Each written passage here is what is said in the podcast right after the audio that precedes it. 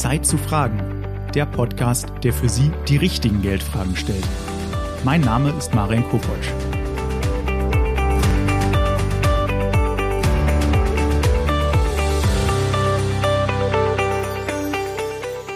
Herzlich willkommen zu einer weiteren Folge von Zeit zu fragen. In der heutigen Ausgabe sprechen wir über ein sehr angenehmes Thema. Wie kann ich Geld für meine Kinder und Enkelkinder sparen und anlegen? Wir stellen uns die Frage, wie viel Geld man seinen Kindern und Enkeln zukommen lassen sollte, welcher Sparhorizont sich anbietet und welche Anlageformen sich dafür eignen. Dazu ist mir heute Anke Menz zugeschaltet. Frau Menz ist Kundenberaterin bei der Deutschen Bank in Gotha. Hallo, ich freue mich, dass ich heute mit Ihnen sprechen kann. Schönen guten Tag, Herr Koputsch. Vielen Dank für die Einladung. Ja, sehr gerne. Frau Menz, da bei dem Thema ist natürlich meine erste Frage direkt. Haben Sie denn schon mal entweder für Ihre eigenen Kinder oder für Kinder aus der Familie Geld angelegt?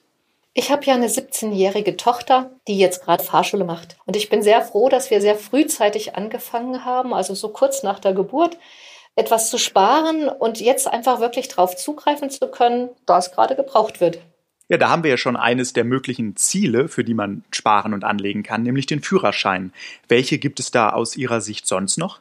Meiner Ansicht nach möchte man die Kinder auch gut versorgt wissen für das Thema Ausbildung und Studium.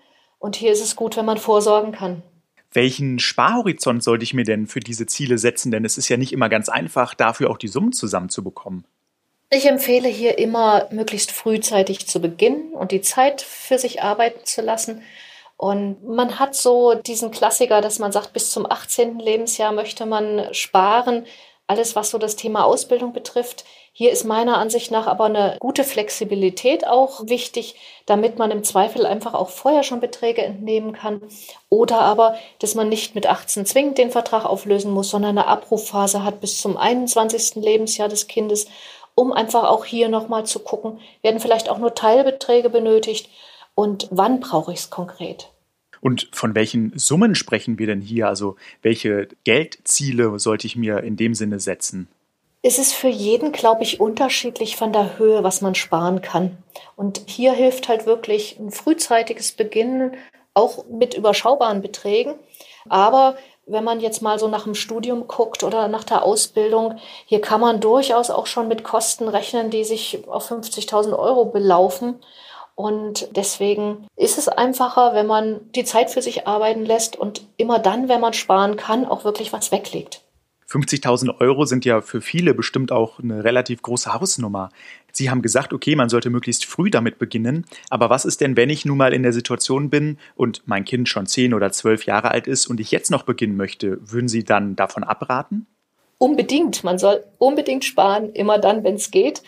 Nicht zu sparen und dann keinen Kapitalbetrag zur Verfügung zu haben, ist meiner Ansicht nach keine Option.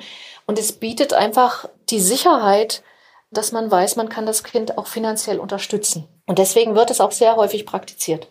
Müssen es denn dabei immer die Eltern und Großeltern sein oder kann das vielleicht auch mal der Pate sein oder die Tante, die etwas Geld spart und anlegt? Durchaus. Es ist einfach wichtig, wer sparen kann, wer dem Kind einen Betrag übergeben möchte, ob gleich oder auch später, der sollte das unbedingt tun. Wenn der Pate das auf seinen Namen machen würde, und selber erstmal anspart, dann kann er den Betrag einfach zum späteren Zeitpunkt verschenken. Wenn er aber sagt, ich möchte das gleich dem Kind zukommen lassen, dann wäre es wichtig, dass er die Eltern auch mit anspricht, weil die wären für eine Eröffnung eines Vertrages dann mit benötigt. Da haben wir also gesehen, es müssen nicht immer nur die Eltern oder Großeltern sein, die Geld für die Kinder sparen und anlegen, aber man sollte, wenn man ein Familienmitglied ist, schon die Eltern da möglichst immer informieren. Sie haben auch gesagt, es ist sehr wichtig, möglichst früh damit zu beginnen, weil man für verschiedene Ziele wie den Führerschein, das Studium oder die Ausbildung auch tatsächlich relativ große Summen benötigt. Sie haben aber auch gesagt, und ich glaube, das ist sehr wichtig für alle Zuhörer, man sollte sich nicht entmutigen lassen und gar nicht erst anfangen, auch wenn es vielleicht schon später erscheint, sondern sparen lohnt sich immer. Da ist auch meine Frage, reicht es denn in der heutigen Zeit überhaupt einfach nur zu sparen oder muss ich das Geld auch anlegen?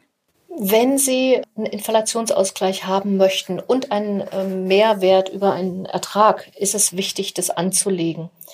Man kann für alles, was man kurzfristig wieder benötigt, durchaus es auf ein Sparkartkonto beispielsweise ansparen. Aber das ist nur sinnvoll für Dinge, die man einfach kurzfristig auch wieder benötigt, auf die man zugreifen möchte. Alles andere wäre wirklich sehr sinnvoll, um ertragstechnisch zu gucken, zu überlegen, was kann ich monatlich tun und für welchen Zeitrahmen kann ich es machen. Und wenn es größere Beträge wären, also man nicht nur von 50 Euro spricht, dann ist auch überlegenswert, vielleicht auch einen Betrag zu splitten und unterschiedliche Verträge einzugehen. Wir kennen ja diese klassischen Möglichkeiten wie das Sparbuch oder den Bausparvertrag. Verstehe ich das dann richtig? Also da würden Sie vielleicht einen gesplitteten Beitrag reingeben und das andere Geld dann anderweitig anlegen? Durchaus, denn es gibt ja auch Möglichkeiten über ETF sparen, über Fonds sparen, zum Teil einfach auch mit Versicherungsmantel sich festzulegen. Und hier aber ist es wichtig zu gucken, ähm, flexibel zu bleiben in dem Zugriff. Und auch hier kann man bestimmte Abruffphasen einbauen und kann sagen, gut, vielleicht benötige ich den Betrag mit 18. Es kann aber auch sein, wenn alles soweit gut läuft und hier jetzt nichts draus gebraucht wird, mache ich eine Abrufphase bis zum 21. Lebensjahr des Kindes.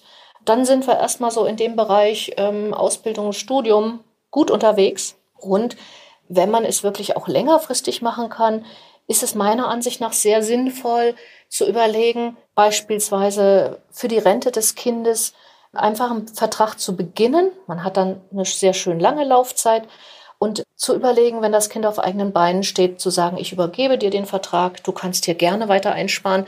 Es ist einfach der Grundstock für deine Altersrente. Okay, das ist auch eine spannende Variante, dass man das einfach so macht. Mich würde da nochmal die Abrufphase interessieren. Ist das also ein Zeitraum, den ich vorher vereinbare? In diesem Zeitraum kann ich dann das Produkt auflösen und mir das Geld auszahlen lassen. Ist das so richtig? Genau. Sie könnten auch Teilentnahmen machen. Denn es ist ja manchmal auch wichtig zu gucken, was hat das Kind für ein Einkommen, was kann jetzt wirklich aus Erträgen noch zusätzlich in dem Jahr einfach getragen werden, so dass man einfach guckt, was wird benötigt und brauche ich es jetzt in einer Summe oder mache ich vielleicht in jedem Jahr eine Teilentnahme, so wie es einfach in dem Moment nötig ist und es bringt Flexibilität in das Ganze.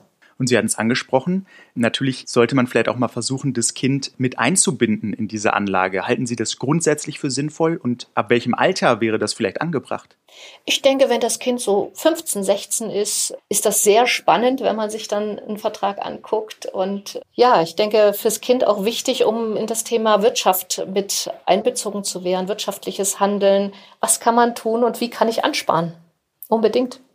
Wir haben also gesehen, Sie haben gesagt, es ist schon sehr sinnvoll, möglichst früh zu beginnen mit dem Sparen und im besten Fall auch anlegen. Sie hatten da einen ETF-Sparplan genannt oder einen Fondssparplan, denn das ist wichtig, um die Inflation auszugleichen und überhaupt Erträge zu bekommen, denn Zinsen gibt es ja in dem Sinne nicht mehr. Sie haben auch gesagt, wenn ich einen Sparplan mal starte für mein Kind und es für die Ausbildung, das Studium oder andere Ziele nutze, dann kann ich diesen Sparplan auch später einfach vielleicht als Altersvorsorge an mein Kind weiterreichen. Mich würde dann jetzt noch interessieren, was kann ich denn als Elternteil oder als Familienmitglied sonst noch tun, um dem Kind einen guten Start ins Berufsleben zu ermöglichen? Ich glaube, wenn man begonnen hat zu sparen und auch sich frühzeitig eben Gedanken macht, wie kann ich diese Beträge abdecken, die vielleicht wirklich mal auf mich zukommen, dann hat man zumindest von der finanziellen Seite alles sehr gut getan. Ich finde es immer noch wichtig, dass Kinder, sagen wir so ab zwölf Jahren, ein eigenes Konto bekommen und hier schon mal auch sehen können, wie kann ich damit arbeiten. Das erleichtert durchaus später alles weitere gerade wenn es zur Ausbildung geht und dann das erste Geld eingeht, dann kennt sich das Kind schon auch gut damit aus. Und das finde ich auf alle Fälle auch sehr sinnvoll. Es gibt ja dann für diesen Bereich auch die Ausbildungsversicherung. Wie funktioniert sowas denn ganz kurz erklärt? Das ist ein Sparvertrag. Ähm, auch hier gibt es unterschiedliche Ausgestaltungen. Im Moment empfehlenswert die Ansparung über Fonds. Man legt sich hier eben auch wirklich vom Zeitrahmen fest und sagt, ich möchte eine Laufzeit haben bis zum 18. Lebensjahr des Kindes. Und es ist ähnlich, wie ich eben äh, schon erwähnt habe, immer sinnvoll Abruffphasen zu haben, um flexibel zu bleiben. Und wie sieht es denn aus? Weil manche Eltern möchten vielleicht schon beginnen, selbst für die Rente der Kinder etwas zurückzulegen oder anzulegen. Halten Sie das ein bisschen zu früh, das zu machen? Oder sagen Sie, nee, so ist es genau richtig? Ich glaube, es ist immer wirklich davon abhängig, wie viel Geld kann ich mir im Moment leisten zu sparen. Und da kommt es darauf an, was so das Wichtigste ist. Wenn man 50 Euro monatlich sparen möchte, wird man das wahrscheinlich erstmal für die Fahrschule oder für die Ausbildung ähm, weglegen wollen. hat man höhere Beträge zur Verfügung oder sparen Großeltern beispielsweise noch zusätzlich mit. Ich glaube, dann sollte man wirklich gucken, kann ich auch schon einen Grundstock legen für später die Altersrente vom Kind. Und das finde ich halt sehr sinnvoll in einer Konstellation zu tun, wo ich zum späteren Zeitpunkt, wenn das Kind die Ausbildung oder das Studium beendet hat und auf eigenen Beinen steht, wo man sagen kann, ich übergebe dir diesen Vertrag, spar bitte einfach weiter ein, dann hast du schon einen super Grundstock, aber die Zeit arbeitet einfach auch für dich. Mhm. Wir hatten jetzt schon mal so ein bisschen angesprochen und auch ein paar Beträge genannt, aber jetzt ist ja auch nicht immer so einfach äh, für Familien, so viel Geld zu sparen. Was würden Sie denn mal so als Faustformel geben? Wie viel sollte ich pro Monat in so einen ETF-Sparplan oder Fondssparplan oder auch eine Ausbildungsversicherung investieren? So Pi mal Daumen. Ich glaube, hier gibt es kein richtig oder falsch. Es ist immer wirklich von jedem selbst abhängig, was kann ich wirklich tun? Und äh, manchmal lohnt es sich auch eher so in Richtung Schmerzgrenze zu gehen und es mal auszuprobieren, wenn es ein sehr flexibler Vertrag ist, wenn man von einem Monat auf den nächsten auch reduzieren kann. Also wichtig ist, wie gesagt, möglichst frühzeitig zu beginnen und die Schwankungen am Markt auch durchaus für sich zu nutzen, weil je länger man entsprechend wirklich einzahlen kann, umso mehr führen die Schwankungen einfach zu einem durchschnittlich guten Einstiegspreis.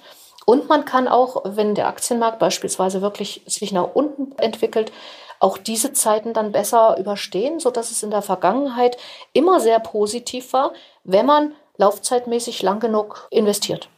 Wir haben also nochmal gesehen, der Betrag spielt anfangs gar nicht mal so eine Rolle, sondern man sollte halt einfach mal starten, um diesen Spareffekt zu nutzen, den Zinseszinseffekt zu nutzen und über die Zeit einfach das Geld sich ja vermehren zu lassen. Man kann da mal an die Schmerzgrenze gehen, aber da muss natürlich jeder schauen, was ist das Wichtigste für mich, welchen Betrag kann ich mir leisten und so sich einfach an dieses Thema heranwagen.